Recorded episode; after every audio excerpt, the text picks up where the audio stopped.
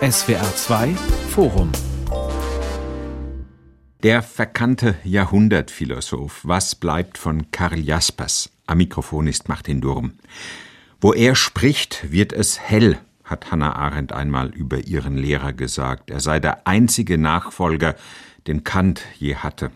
Karl Jaspers war zu Lebzeiten einer der prominentesten deutschen Denker. Aber der moderne Philosophiebetrieb hat sein Werk merkwürdigerweise ad acta gelegt und als wirkungsarm archiviert. Jaspers gilt irgendwie als überholt, als angestaubt. Dabei hat er Fragen gestellt, die gerade heute enorm aktuell sein könnten. Zum Beispiel, was sind die Bedingungen für eine gelingende Verständigung der Kulturen? Was führt sie zusammen? Oder verlieren wir in der Nüchternheit der Moderne womöglich das Gespür für Transzendenz? Es geht also ums Wesentliche, ums Existenzielle in diesem SBR2-Forum.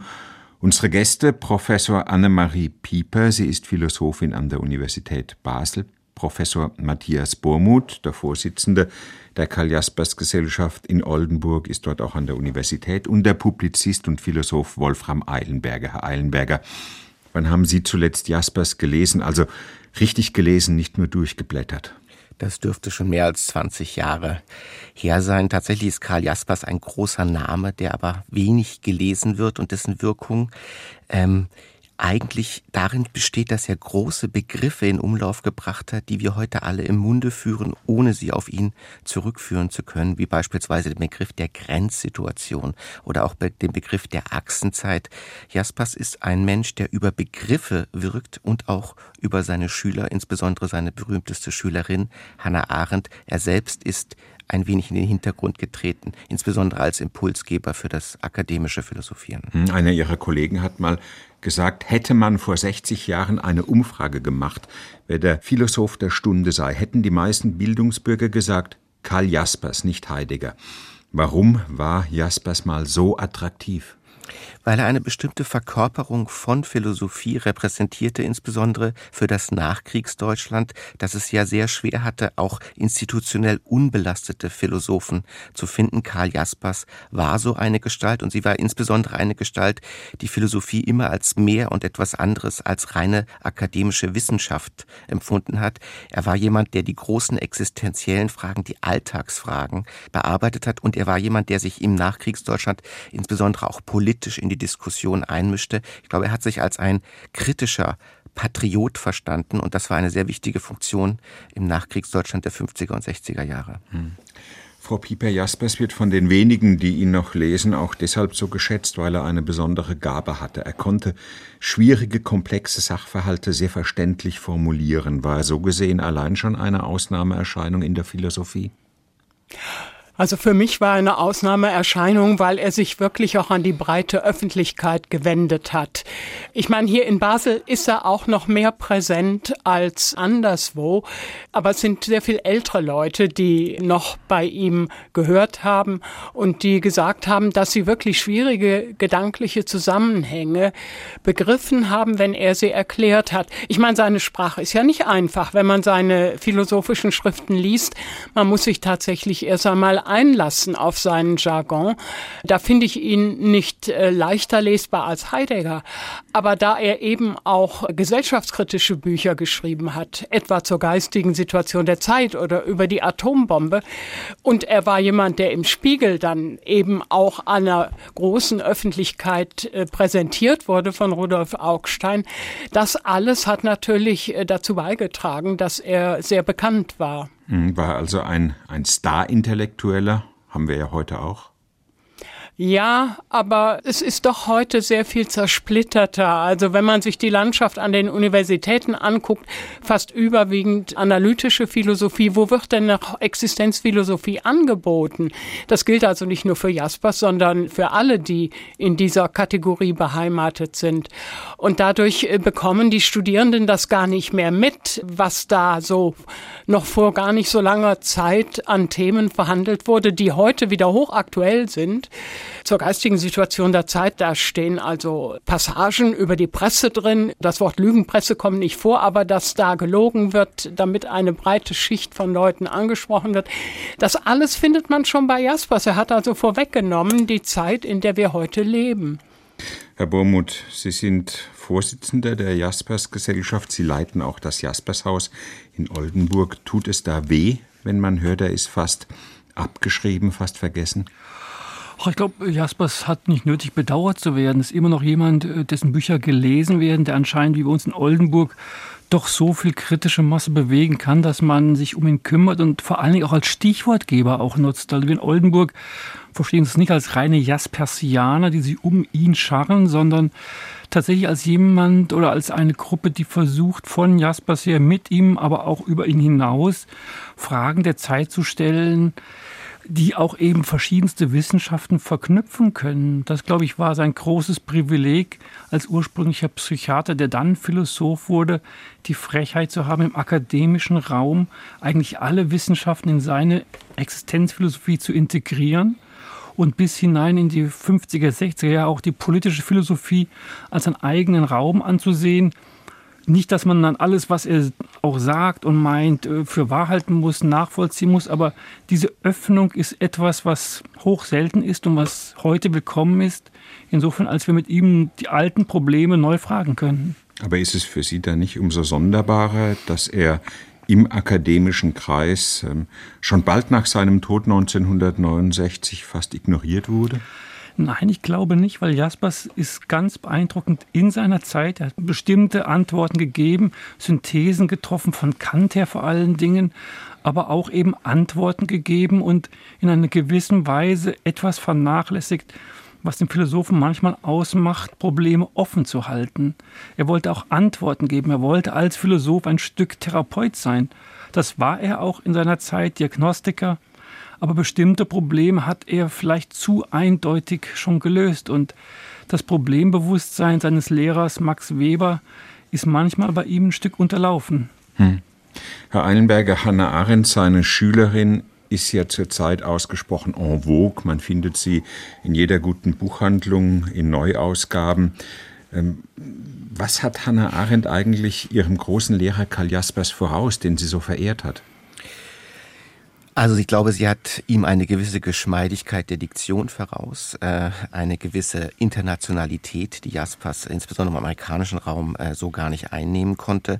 Und sie hat ihm auch wahrscheinlich voraus, dass sie ein wenig rhetorisch aggressiver und mutiger vorging und ein Gespür publizistisch hatte, dass das Jaspers vielleicht in dieser Weise nie entwickeln konnte. Aber ich denke, es ist eine große Qualität eines Philosophen, durch die Schüler und Schülerinnen zu wirken.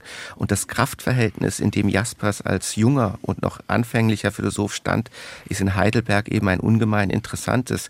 Da gibt es eine enge Freundschaft mit Martin Heidegger. Selbst Walter Benjamin versucht in dieser Zeit bei Karl Jaspers zu promovieren Studien. Da gibt es den Kreis um Weber und um Marianne Weber. Das heißt, er ist auch eine Gestalt, in der sich eine ganz große Zeit der deutschsprachigen Philosophie kondensiert und zum Ausdruck kommt. Und das ist eben das Heidelberger Milieu des Vor- und des Nachkriegs im, im Ersten Weltkrieg. Hm. Wir reden gleich über seine Philosophie, aber mir ist noch immer nicht klar, wie etwa Rudolf Augstein zum Tod von Karl Jaspers schreiben konnte, ich zitiere, im Wohllaut der Toten reden wird untergehen, dass seine Philosophie kaum Wirkung gezeigt hat. Woran liegt das? Also ein Merkmal von Philosophen, die nicht wirken, ist beispielsweise das Fehlen eines distinkten Stils bei Generationsgenossen von Jaspers, von Wittgenstein bis Heidegger bis zu Benjamin finden Sie einen Sound, einen Stil. Man hört sofort, wer da spricht. Das ist eine eigene Magie der Sprache. Und das ist doch etwas, meine ich, was man von Jaspers nicht sagen kann. Und auch die Dichte seiner Philosophie ist nicht so hoch, dass jetzt jemand sagen würde, ich entdecke in Jaspers Werk eine neue Fragestellung, einen neuen Zugang. Da ist er in gewisser Weise zu konventionell und auch zu flach im Angang und das mindert dann die Wirkung auf die lange Zeit hin. Also da wäre ich ein Stück anderer Meinung, also was den Stil betrifft. Wolf Sternberg damals schon als ein Schüler sehr fein herausgearbeitet, was Jaspers als Schriftsteller ist. Sicherlich kein Ludwig Wittgenstein und auch kein merkwürdiger Martin Heidegger im Stil, aber doch einer, der einen ganz bewussten, verknappten, immer dichter werdenden Stil hat, der auch seine pathetischen Grenzen hat, aber er ist ein Stil, er ist sofort ausmachbar, das ist Jaspers. Und das andere, was ich auch denke, dass Jaspers sicherlich Heidegger, Wittgenstein unterlegen ist in der philosophischen Genialität. Das ist ganz klar, die beiden sind größere Philosophen. Aber was Jaspers kann, ist tatsächlich von seinem psychiatrischen Herkommen her Fragen der inneren Dynamik, psychopathologisch, psychodynamisch, in Skizzen einzelner Philosophen herausarbeiten, zur Anwendung bringen. Das heißt, Jaspers ist ein genialer Psychodynamiker der Ideenwelt in der Philosophie und auch ein hervorragender Pathograph, der nachzeichnen kann, wie bei Van Gogh, Hölderlin, bestimmte Aspekte von Krankheit auch in das künstlerische, philosophische, sprachliche Gestalten hineingewirkt haben. Hm. Das ist ja auch das Ungewöhnliche an ihm. Er kommt eigentlich aus der Medizin, hat sich intensiv mit Psychiatrie beschäftigt und dann den Lehrstuhl in Philosophie in Heidelberg bekommen. Frau Pieper, Sie haben den Begriff in den Raum gestellt, Existenzphilosophie. Dafür steht er ja, Vertreter der Existenzphilosophie. Können Sie uns kurz erklären, was das eigentlich bedeutet? Ja, die Schwierigkeit ist die, dass alle die, die man zu den Existenzphilosophen zählt, doch ziemlich verschieden waren. Man fängt in der Regel an bei Søren Kierkegaard, dem Dänen. Ich würde auch Nietzsche dazu rechnen. Das sind ja zwei äh, Philosophen, mit denen sich Jaspers auch intensiv beschäftigt hat.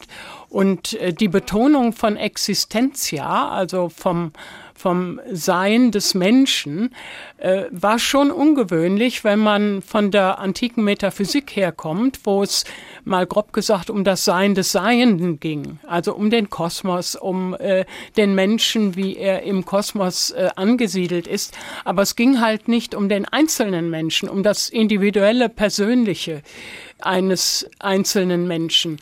Und das haben die Existenzphilosophen in den Mittelpunkt gerückt, nicht? Bei Kierkegaard angefangen mit Figuren, die repräsentativ sind für eine bestimmte Lebensform. Lebenskunst wird ganz wichtig. Und dann alles das, wo dann Heidegger noch drüber nachgedacht hat mit seinem Stichwort Seinsvergessenheit, das hat für Jaspers keine Rolle gespielt. Seine Metaphysik war da, wo es um die Anthropologie ging um den Menschen, und zwar um den einzelnen Menschen, der er selbst werden soll. Und das finde ich ist ja doch etwas ziemlich Neues, äh, wenn man so die Geschichte der Philosophie überblickt. Wenn ich da kurz einhaken darf, wenn wir nach der vergleichsweise schwachen Wirkung von Jaspers fragen, hängt es natürlich auch mit dieser unglücklichen Konstellation zusammen, dass der Existenzialismus zentrale Fragestellungen, die auch Jaspers Werk vermeintlich angetrieben haben, gekapert und übernommen hat und eben die wesentlich wirkmächtigere Strömung in der zweiten Hälfte des 20. Jahrhunderts war, eine Strömung, gegen die sich Jaspers immer hm, gewehrt hat und äh, immer Distanz gesucht hat, weil er es eigentlich für die schwächere und ärmere Form seines Ansatzes hielt. Ja, ja, das stimmt schon. Aber ich meine, wenn man dann Leute wie Camus und äh, Sartre nimmt, die hatten natürlich eine ganz andere Sprache dass Jaspers den Existenzialismus als eine Art Modeerscheinung angesehen hat, lag daran, dass er diese literarische Form, in der dort philosophiert wurde, nicht für angemessen hielt für die ernste Philosophie. Also, dass da Schicksale geschildert wurden und zwar ästhetisch, das war etwas, was ihm ziemlich fern lag und das für ihn auch nicht in die Philosophie gehörte. Wenn er von der Psychopathologie herkam, war für ihn immer das Leiden im Mittelpunkt. Der leidende Mensch, der Ängste hat, der sich sorgt.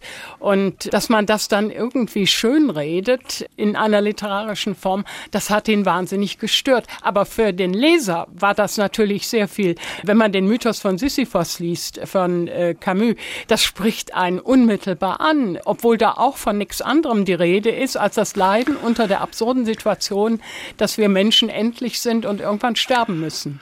Also ich werde auch nicht ganz der Meinung, äh, man muss dann denken, Jaspers hat Dostoevsky ausgelegt, er hat Hölderlin ausgelegt, er hat Strindberg und Van Gogh behandelt. Also die Dichter, die Literaten waren für ihn durchaus Stichwortgeber, die er zitiert hat, die er interpretiert hat, die ihm wichtig waren. Also insofern ist schon ein gewisser, wenn auch begrenzter literarischer Bezug bei ihm da der sicherlich bei Hannah Arendt viel ausgeprägter ist, aber die Dichtungswelt war ihm auch eine Form der Philosophie. Ich werde da nicht so deutlich in der Abgrenzung.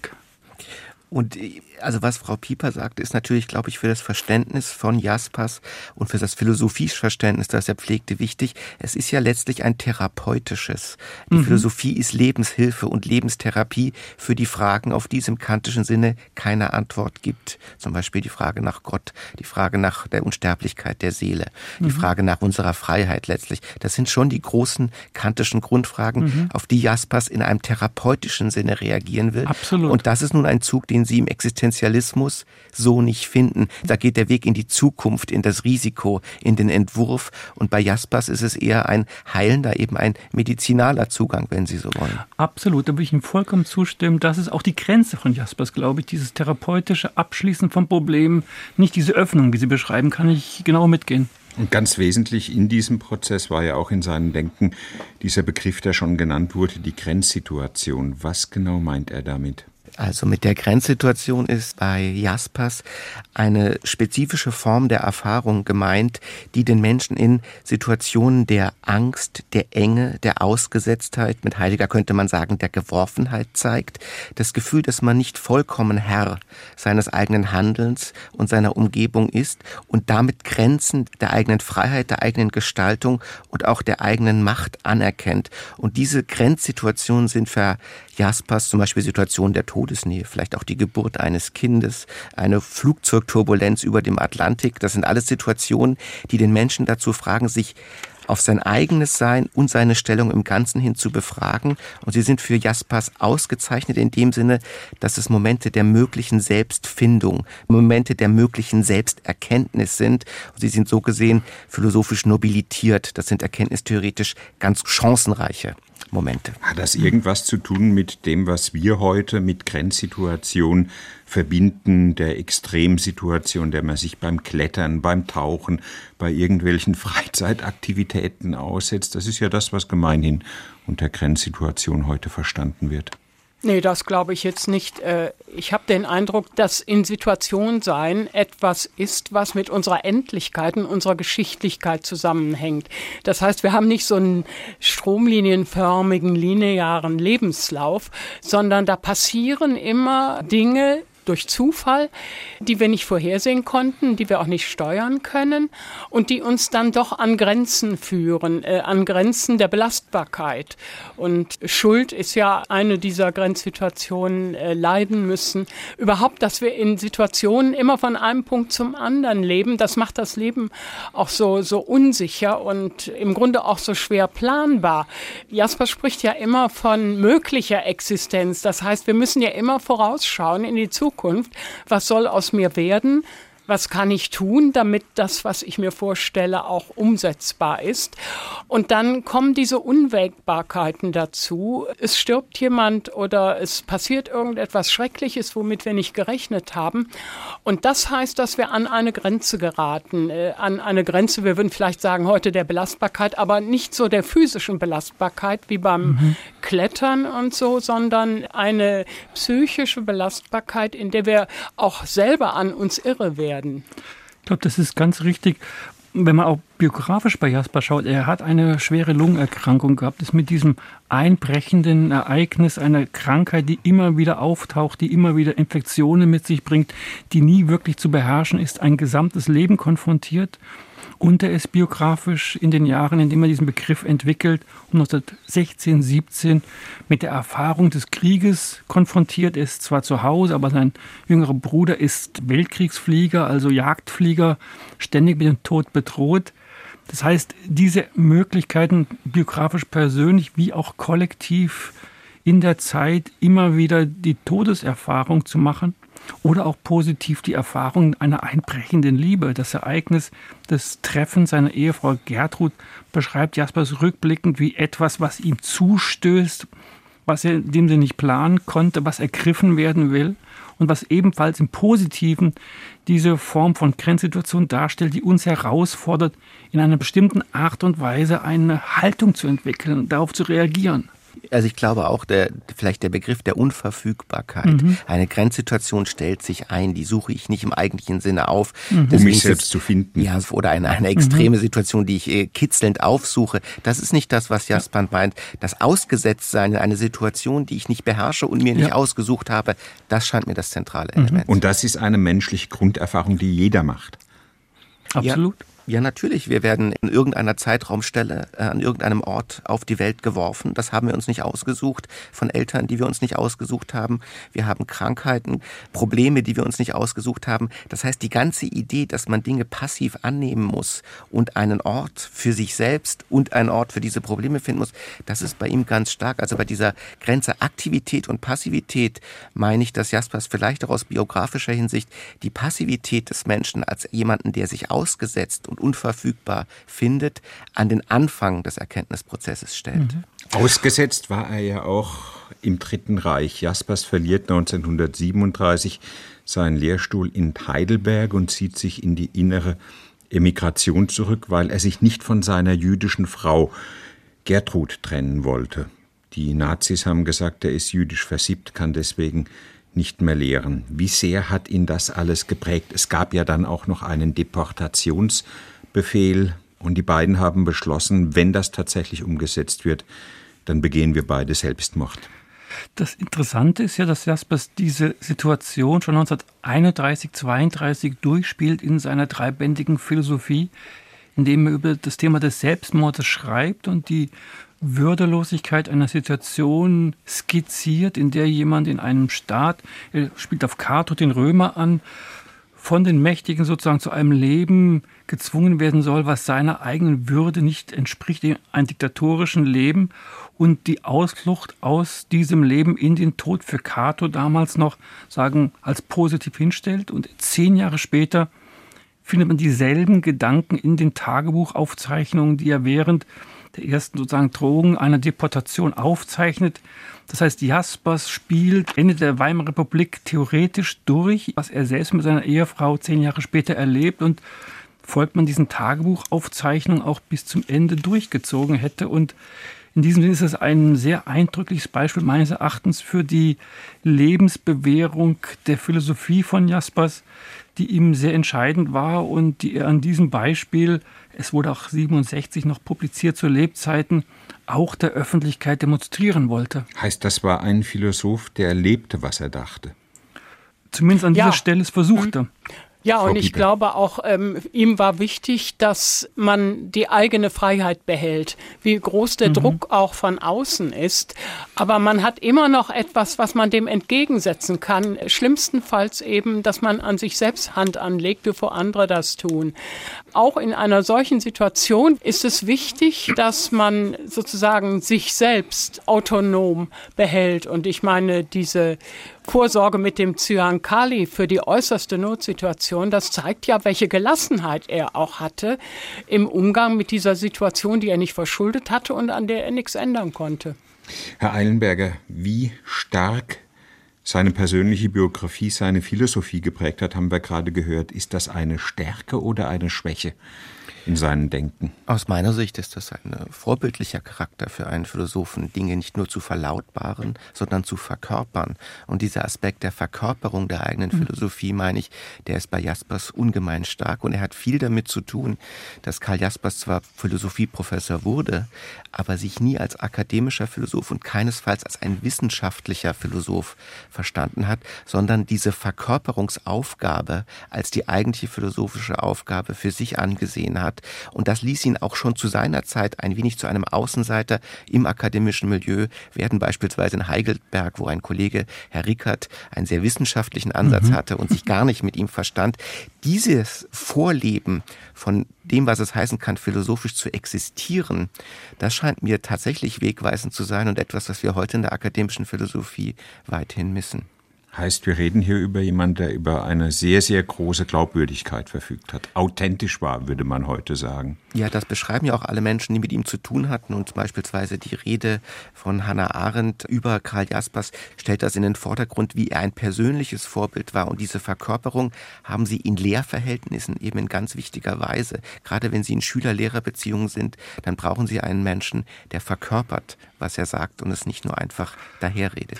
Und vielleicht kann man auch sagen, dass Jaspers als Lehrer für seine Studenten jemand war, der eben nicht im Bürgerlichen aufgegangen ist, obwohl er aus dem Großbürgertum kam.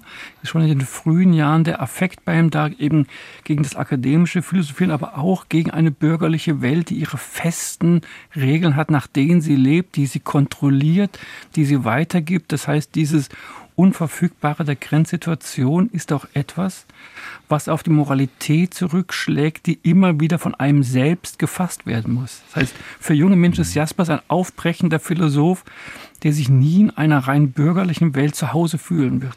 Er hat ja auch während des Dritten Reiches, während er in der inneren Emigration war, trotz Herz- und Lungenkrankheit, trotz der ständigen Drohung deportiert zu werden, nicht mit Verbitterung oder Verdüsterung reagiert, Frau Pieper, sondern im Gegenteil. Es war eine extrem produktive Zeit. Handschriftliche Manuskripte wurden von ihm angelegt. Seine Frau Gertrude hat sie abgetippt. Ich weiß, das ist vielleicht eine etwas naiv klingende Frage, aber woher nahm er diese Kraft, diese Energie? Ich vermute mal, er hat damit die Situation kompensieren wollen, indem er seine Tätigkeit als Philosoph, die er nicht mehr Öffentlichkeit ausüben konnte, dann eben versucht hat, durch das Schreiben von Büchern wieder wettgemacht hat. Und ich weiß nicht, vielleicht hat er sich ja auch vorgestellt, dass das mal vorbeigeht und er dann wieder in seinen alten Status zurückkehren kann. Ich nehme an, auch die Frau äh, hat ihn sicher sehr gestärkt, unterstützt. Damals hatte man noch keinen Computer. Jedes Manuskript wurde wieder neu, jede Seite neu geschrieben werden, wenn Korrekturen drin waren. Also die beiden haben sehr harmoniert und die Kraft kam wahrscheinlich auch aus dieser Ehe dann. Ich glaube, Jasper spricht auch immer davon, dass er einen kindlichen Enthusiasmus behalten hat und natürlich auch in diesen Jahren sich mit anderen inneren Emigranten verbunden hat. Es gab also intensive Kontakte zu einzelnen Gelehrten auch und ein Teilen auch dieses Enthusiasmus für ein geistiges Leben in dieser inneren Abgeschlossenheit, äh, was nochmal stimulierend wirkte was ja übrigens ganz äh, in Einklang mit seiner Philosophie der Grenzsituation ist, dass man in solchen Situationen in besonders intensiver Weise auch sich als lebendig spürt. Ja. Äh, Sartre wird ja zeitgleich etwa sagen, niemals waren wir so frei als während der Besatzung. Äh, und auch Sartre und Camus mhm. waren niemals so produktiv wie in dieser Zeit. Das heißt, in dieser Existenzphilosophie steht schon selbst der Gedanke, dass gerade in kritischsten Momenten mhm. eine geistige Aktivität möglich wird, die sonst nicht leicht zu finden ist. Mhm. Und dann wird der Krieg vorbei und Jaspers schreibt, Deutschland kann nur neu begründet werden, wenn sich die Deutschen ihrer Schuld stellen. Da war Deutschland dann schon wieder bei der Debatte Kollektivschuld oder kollektive Scham. Jaspers hat sich da ja sehr eindeutig positioniert und in vielen Kreisen unbeliebt gemacht, oder? Ja, er hat die Schuldfrage geschrieben. Das war die Vorlesung im Wintersemester 45, 46, die rasch bei Lambert Schneider als Buch herauskam, die nicht den Widerhall gehabt hat, den Jasper sich wünscht. Er hat sehr deutlich unterschieden zwischen krimineller, juristischer Schuld, moralischer und metaphysischer. Und er hat im Kern eben auch alle angesprochen, auch die sich passiv verhielten haben, dass man zumindest moralisch, metaphysisch durch das Geschehen lassen mitbeteiligt war, während der Kreis der Kriminellen oder juristisch zu Verfolgenden ein damals für Jaspers zumindest sehr kleiner war. Aber die Offenheit, sich innerlich umzukehren, er findet fast protestantische Worte zu Zerknirschung, Buße, Metanoia. Also Heinrich Plücher, der Ehemann von Hannah Arendt, war fast entsetzt, als er dieses Buch las, sagt, das ist ja Pfaffengerede.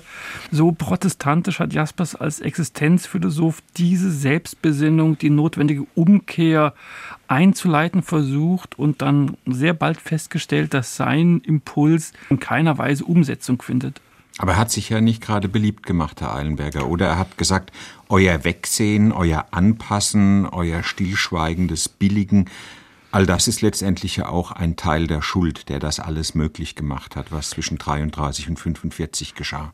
Natürlich, äh, und er hatte auch die Biografie, die diese Anklage verbirgte und ihm möglich machte. Aber mir scheint auch ganz zentral an dieser Idee der Schuld und der Zurückweisung einer Idee der kollektiven Schuld der rote Faden, der sich durch die Existenzphilosophie als Existenzphilosophie zieht, nämlich dass das Individuum das jeweilige Dasein der Adressat der mhm. Ansprache mhm. ist mhm. und man das nicht leicht vergemeinschaftlicht oder verfolgt mhm. äh, im Sinne von Volk. Das heißt, mhm. das Individuum bleibt das Zentrum von Verantwortungsübernahme und Schuldaufsuchung mhm. Und dass es in der Alltäglichkeit für jeden Deutschen in diesen zwölf Jahren zu finden gewesen wäre, dafür hat wahrscheinlich niemand einen wacheren Blick gehabt als Karl Jaspers in seiner Situation. Heißt also, alles, was er sagte, auch wenn es um aktuelle Politik ging, folgte im Grunde einer klaren philosophischen Orientierung?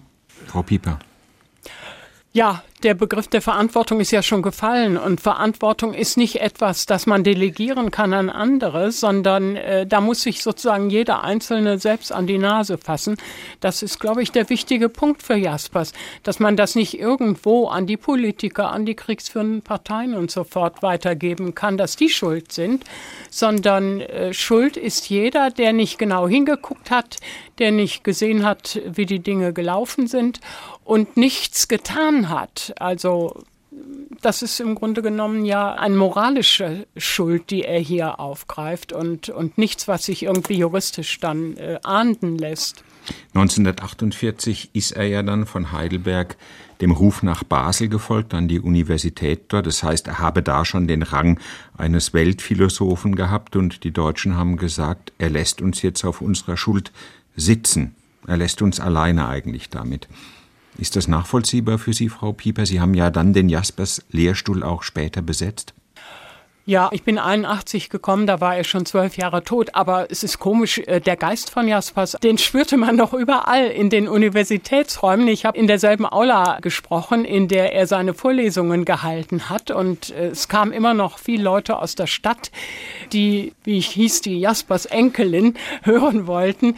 Also er war da noch wahnsinnig präsent und dieser Nimbus ist geblieben. Basel und Jaspers. Natürlich gab es hier auch noch andere. Karl Barth hielt seine Vorlesung unter Jaspers und, und wenn Jaspers fertig war und da getrappelt wurde, dann hat Barth spöttisch gesagt, jasperlen da oben und das Jasperle Theater. Ja, das Jasperle Theater. Also von daher war da immer auch so ein bisschen Clinch mit den anderen, aber das hängt damit zusammen mit seiner Vorstellung von Religion auch. Herr Professor Burmuth, er hat ja auch dann von Basel aus auffällig oft Stellung zu tagesaktuellen, politisch hoch aufgeheizten Themen bezogen. Mhm. Wiederbewaffnung, Parteienstaat in der Bundesrepublik, der Zustand der deutschen Demokratie. Das heißt, er hat sich in die Tagespolitik eingemischt, aber gleichzeitig hat er auch weiter an epochalen Werken geschrieben, vom Ursprung und Ziel der Geschichte zum Beispiel. Das Wie war 48 zusammen? Mhm. Ja, ich glaube, er ist bis zweigleisig gefahren, hat eben diese epochalen, auch philosophie-historisch aufgeladenen Werke geschrieben, 56 die großen Philosophen, ein Werk über Schelling, andere Werke. Also die 50er Jahre waren eine Zeit, wo er sowohl philosophie-historisch gearbeitet hat, religionsphilosophisch gearbeitet hat, wie auch politisch aktiv war. Das erste große Buch in der Richtung war Die Atombombe und die Zukunft der Menschen. Ein Buch, das ihn eigentlich eher auf die konservative Seite, auf die Adenauer Seite stellte, mit der klaren Westbindung, die auch Jaspers unterstützte und für die er eben auch die Atompolitik positiv in Kauf nahm, also eine Position, die eben mit der deutschen Linken gar nicht zu vereinbaren waren, während dann in den 60er Jahren zur Zeit der Notstandsgesetzgebung auf einmal Jaspers ja, nahe der deutschen Linken sich verortete als jemand, der die große Koalition, das Gekungel, die Parteienoligarchie ganz scharf angriff, wiederum mit dem Blick auf den Einzelnen, aber auch zunehmend mit dem Blick, den ihn Hannah Arendt geschärft hatte, da war sozusagen auch ihre Arbeitsgemeinschaft im Philosophieren entscheidend. Und ich glaube, es ist ganz interessant, auch mit Blick auf Hannah Arendt zu sagen, dass Arendt und Jaspers Gestalten sind, die auch deswegen verwirrend sind, weil sie nicht leicht in ein Rechts-Links-Schema mhm. zu passen mhm. sind, sondern gleichsam windschief zu diesen sehr vertrauten ja. Unterscheidungen stehen. Beispielsweise die Kritik am Parteienstaat oder an einer Parteiendemokratie. Das ist ja auch wieder aus der Existenzphilosophie heraus die Klage, dass das Individuum selbst in seiner Stimme entmachtet wird mhm. und nicht mehr direkt wirken kann. Und in dieser Kritik, äh, die in Deutschland Deutschland ja auch recht stark wahrgenommen wurde, finden Sie wahrscheinlich so eine Art Schweizer Erfahrung aus der direkteren Demokratie, wie auch die Impulse, die er von Arendt aus den USA erfahren hat. Und da, äh, da sehen Sie, dass es wiederum eine Linie gibt und wie bei vielen Existenzphilosophen kommen sie mit politischen Zuschreibungen von rechts und links nicht zurecht, was auch für das Weiterleben und die Tradition dieses Denkers dann teilweise schwierig werden kann, wie wohl auch im Fall Jaspers. Hm. Er hat ja in dieser Zeit auch einen weiteren Schlüsselbegriff entwickelt, die Achsenzeit. Die wird ja bis heute auch unter Historikern und unter Soziologen diskutiert. Was genau meinte er damit, Herr Eilenberger? Also die Achsenzeit ist wohl ein Begriff, der schon früher, wie ich hörte, seit dem 18. Mhm. Jahrhundert in gewisser Weise in Umlauf war, der von Jaspers dann aber nochmal zur Prominenz gebracht wurde und damit meinte, dass es weltgeschichtlich entscheidende Phasen gibt, die für alle Weltkulturen einen Aufbruch in ein neues Zeitalter des Denkens und Handelns bedeuten. Und diese Achsenzeiten, von denen man sagen kann, glaube ich, die erste, die Jaspers äh, vernimmt, ist 800 bis 200 vor Christus, in der es eine Art Aufbruch in der Menschheit als solche solches äh, gab, die, die in den jeweiligen Kulturen leicht anders wirkte, äh, aber doch etwas bedeutete, dass es von dort an etwas anderes hieß, ein Mensch zu sein. Ja, und ich glaube, es ist wichtig, dass da auch so eine Art Paradigmenwechsel stattgefunden hat. Jan Assmann hat ja jetzt auch ein Buch veröffentlicht über dieses Thema. Äh, Berühmter Soziologe mittlerweile, der den Friedenspreis des deutschen Buchhandels ja, bekommen genau. hat, wie Karl Jaspers. Hm. Ja, da wird ja gesagt, dass sozusagen dieser Übergang vom mythischen Denken in ein mehr philosophisches Denken bei allen Kulturen stattgefunden hat, so um 600 vor Christus. Und ich glaube, dass das auch motiviert eine Zukunftsvorstellung, in der so etwas vielleicht noch einmal wieder passieren kann, dass alle die, die jetzt sozusagen gegeneinander agieren, weil jede Kultur sich für die beste hält und die anderen ausgrenzen möchte, dass die wieder zusammen doch etwas Gemeinsames für die Menschheit insgesamt entdecken und dann so etwas wie ein Weltfrieden mal möglich ist, äh, analog der Achsenzeit, aber jetzt in die Zukunft verlegt.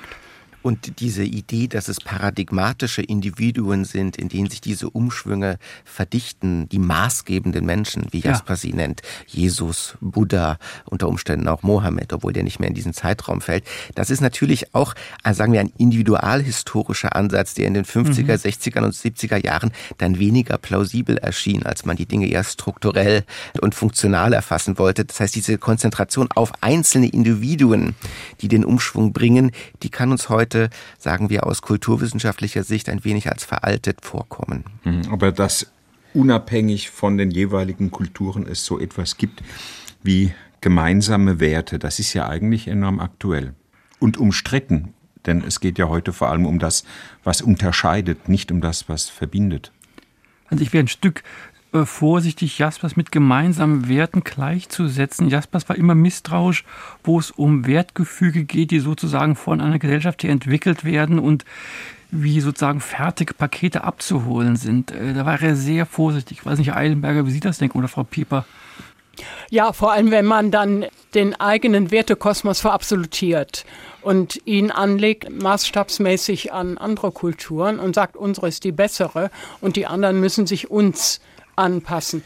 Also von daher, äh, er hatte immer, glaube ich, gegen so universalistische Ansprüche höchste Bedenken. Ich, vielleicht kann man das auch zeigen an diesem sehr berühmten und schönen Satz, Wahrheit ist etwas, das uns verbindet. Mhm. Ja, die Frage ist, wie stark sind die Bindungskräfte und wie weit reichen sie? Eine Interpretation wäre zu sagen, es ist zunächst einmal ein dialogisches Ereignis, das von Angesicht zu Angesicht geschieht, das eine schwache, eine, eine, eine enge Bindungskraft hat, die eben nicht auf sehr, sehr weit und nicht global mhm. ausufert. Auch auch hier würde ich denken, dass Jaspers das Individuum zentral setzt und im Angesicht eines anderen Individuums erstmal eine dialogische Bindungskraft sucht und deswegen die sehr umfassenden wertverbindlichen Deutungen vielleicht gar nicht so sein sind.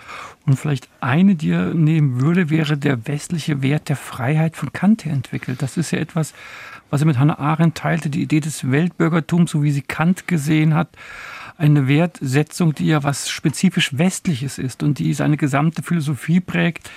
Die Freiheit des Einzelnen, meiner selbst, aber auch die des anderen, die, wie Eilenberger sagt, dann in der Kommunikation zu erarbeiten ist, herzustellen ist, die befragt werden muss. Also hier hat er schon ein spezifisch westlichen Wert, den er sehr selbstbewusst in eine Weltphilosophie auch trägt. Er hat ja auch versucht, Philosophie und Religion miteinander in Verbindung zu bringen. Ein Buch geschrieben, der philosophische Glaube. Ist ihm das gelungen, Frau Pieper, Philosophie und Religion nebeneinander zu denken? Nicht gegeneinander. Also von Kant herkommend äh, finde ich das sehr plausibel. Kant hat ja äh, schon sozusagen die Grenzen der Vernunft ausloten wollen, um Raum zu schaffen für etwas, was die Vernunft übersteigt. Und da hat er den Platz gesehen für den Glauben. Mir scheint, dass das bei Jaspers ganz ähnlich ist, wenn er in seiner Philosophie so einen Bereich der Metaphysik annimmt, in dem das ursprüngliche, also Naturfreiheit, äh, nicht vorhanden ist, aber vermutet werden muss. Wir können darüber ja nicht sprechen, außer wir benutzen sowas wie eine Schiffernschrift. Er nennt das ja einen philosophischen Glauben, weil der christliche Glaube ist für ihn ein Fehlgriff, weil man da das Göttliche, von dem man nur Spuren hat, weil man da das Göttliche verdinglicht und ganz deutlich eigentlich in der Figur des Gottessohnes, der ein Mensch war und ein Gott. Man hatte also eine Idee verleiblicht und das war für Jaspers ein Grundfehler. Also was wir als das Göttliche meinen, in einem philosophischen Glauben erreichen zu können, das können wir nicht in unsere Immanenz hereinholen, indem wir es verleiblichen oder verdinglichen. War Jaspers religiös? Was glauben Sie? Also ich denke, er hat einen großen Sinn für das, was er selbst auch Transzendenz nennt. Äh, in diesen Grenzsituationen, die sind auch dadurch ausgezeichnet, dass man die eigenen Grenzen spürt und spürt, dass hinter dieser Grenze noch etwas möglicherweise sehr Bedeutsames liegt. Und diese Offenheit für die Transzendenz als eine Ermöglichung von Freiheit und nicht als eine Eingrenzung unserer Wirkmacht, die ist, glaube ich, in seinem Denken sehr stark. Und dieser Transzendenzhorizont, der ist dann eben sehr nah an religiösen Intuitionen, wenn nicht unbedingt dann eben an religiösen Systemen. Aber er hat ein Gespür für den Wert der Transzendenz in jeder Existenz gehabt und hat das auch immer wieder betont. Wenn Menschen heute sagen, ich glaube an Gott, aber ohne kirchliche Bindung, ist das dann im Sinne Jaspers?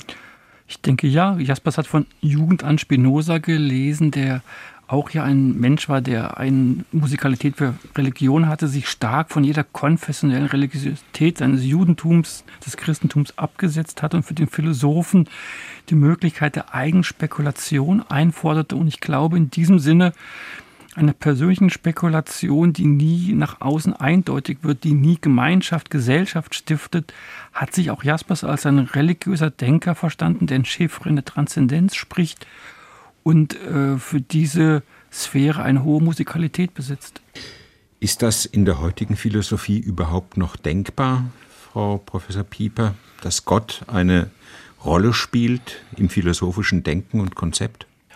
Ja, das kommt jetzt darauf an, ob man sozusagen als Nachfolger von Nietzsche eine Art Atheismus vertritt und dann dafür plädiert, dass wir rein immanent bleiben dürfen, dass Transzendenz also nicht heißt, wir überschreiten etwas, das über die Immanenz hinausgeht, sondern Transzendenz heißt dann ein Überschritt innerhalb des irdisch Immanenten und da heißt es äh, sich selbst entwickeln, aus sich selbst das alles machen, was potenziell drin ist und ich glaube, ob man da dann noch einen Gottesbegriff braucht, äh, bin ich skeptisch. Herr Eilenberger, könnte das ein Grund dafür sein, warum Jaspers ein bisschen aus der Mode gekommen ist? Also wenn Sie mich so fragen, würde ich sagen, es ist hoffentlich ein Grund, warum er wieder mehr in Mode kommt. Äh, denn solange wir endliche Wesen sind und den Horizont unseres Nichtseins in unserem Dasein finden, können wir als Philosophierende gar nicht anders, uns, als uns auf Transzendenz zu beziehen und sehr ernsthaft darüber nachzudenken. Und Jaspers hat das getan. Es ist zum Beispiel, wenn man jetzt zum Existenzialismus geht, wo dieser Transzendenzbezug mhm eigentlich fehlt, wo alles heraus aus der Immanenz gewonnen werden kann. Aus meiner Sicht eine große Stärke dieser Existenzphilosophie, dass sie über Transzendenz sprechen will. Und zumindest meine Erfahrung in der Vermittlung von Philosophie ist es, dass diese Fragen für Menschen, die sich philosophisch interessieren, ganz zentral und wichtig bleiben. Hm. Herr Burmuth, wird es so langsam Zeit, Jaspers wieder zu entdecken? Also ich finde es doch ein wunderbarer Bogen, die Skepsis von Herrn Eilenberg am Anfang des Gespräches und sein Endvotum, dem ich nur zustimmen kann, ist doch ein herrlicher Bogen und ich mag dem gar nichts mehr zuzufügen. Ich finde es ein wunderbares Gespräch, das die Offenheit von Jaspers und doch sein Problembewusstsein, was religiöse Fragen angeht, zuletzt in den Blick genommen hat. Der verkannte Jahrhundertphilosoph, was bleibt von Karl Jaspers? Darum ging es in diesem SWR2-Forum. Herzlichen Dank an Professor Dr. Matthias Burmuth von der Universität Oldenburg. Er ist auch der Vorsitzende der Karl-Jaspers-Gesellschaft. An Professor Annemarie Pieper, Emeritus an der Universität Basel und an Wolfram Eilenberger, Publizist und Philosoph. Am Mikrofon war Martin Durm.